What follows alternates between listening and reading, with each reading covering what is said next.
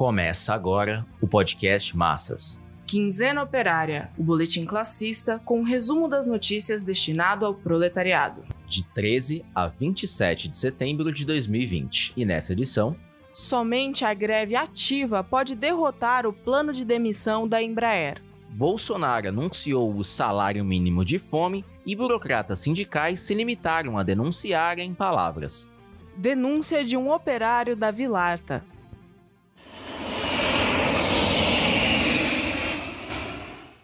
No início de setembro, a direção da Embraer anunciou a demissão de 900 trabalhadores que estavam em regime de licença remunerada, depois de impor 1.600 demissões por meio do PDV. O Sindicato dos Metalúrgicos de São José dos Campos, ligado à CSP com lutas, disse que essa atitude da Embraer viola o acordo de preservação de emprego assinado em 9 de abril durante a pandemia. Como forma de resistir a mais esse ataque, os trabalhadores em assembleia, na portaria da matriz, decidiram pela deflagração da greve. Reivindicam o cancelamento das demissões, estabilidade no emprego e equalização salarial, ou seja, que haja um teto para os supersalários pagos a 170 funcionários do alto escalão da empresa. Um deles chega a 2 milhões de reais. Segundo o ILAESE, Instituto Latino-Americano de Estudos Socioeconômicos, a massa salarial desses 170 funcionários pagaria os ordenados de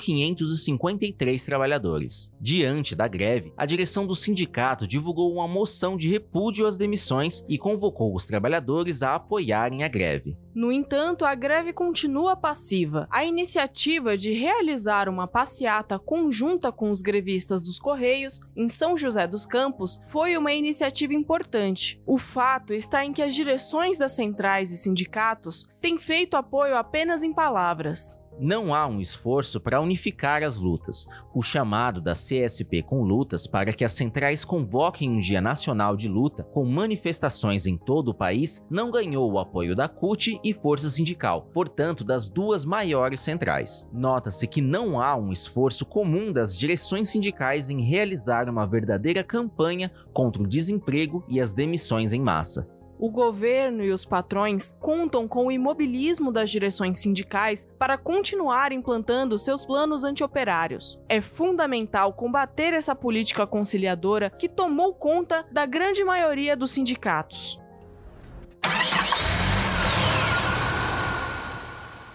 O governo militarista de Jair Bolsonaro e seu ministro da Economia, Paulo Guedes, enviou ao Congresso Nacional o valor do novo salário mínimo para 2021. O valor de R$ 1.067 é a continuidade da política de fome do salário mínimo. Esse anúncio veio exatamente no momento em que os preços dos produtos da cesta básica, como o arroz, feijão, óleo de soja e muitos outros, estão nas alturas. Lembremos que o pacote de arroz de 5 quilos, que mal dá para uma semana a uma família de 4 pessoas, está em 50 reais. O reajuste do salário mínimo de 12 reais, de 1.045 para 1.067 é mais um ataque do governo aos milhões de trabalhadores e aposentados. Os trabalhadores dependem diretamente de seus salários. O Diese estima que para uma família de quatro pessoas poder sobreviver durante um mês, precisa ganhar em torno de R$ 4.536, isso em agosto.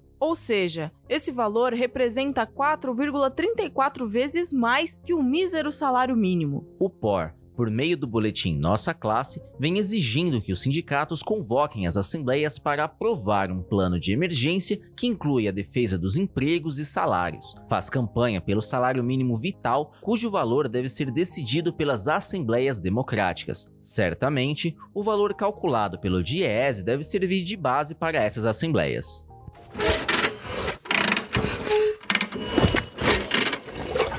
Operário da Vilarta, grande empresa de elevadores de São Paulo, denunciou ao nossa classe que a empresa reduziu a jornada e os salários em 25% e agora está tirando o couro dos trabalhadores que, com salário reduzido, estão trabalhando mais. A Vilarta presta serviço para grandes empresas como a Infraero, Colgate e outras muitas empresas estão aproveitando que houve uma parada parcial na produção para fazer a manutenção de seus elevadores. Por isso, os trabalhadores da Vilarta estão trabalhando mais. No entanto, o patrão aproveitou a oportunidade dada pelo governo Bolsonaro e aderiu à MP 936 para aumentar a exploração. Para ferrar ainda mais os operários, a empresa está antecipando para setembro ou outubro as férias de quem sairá em dezembro.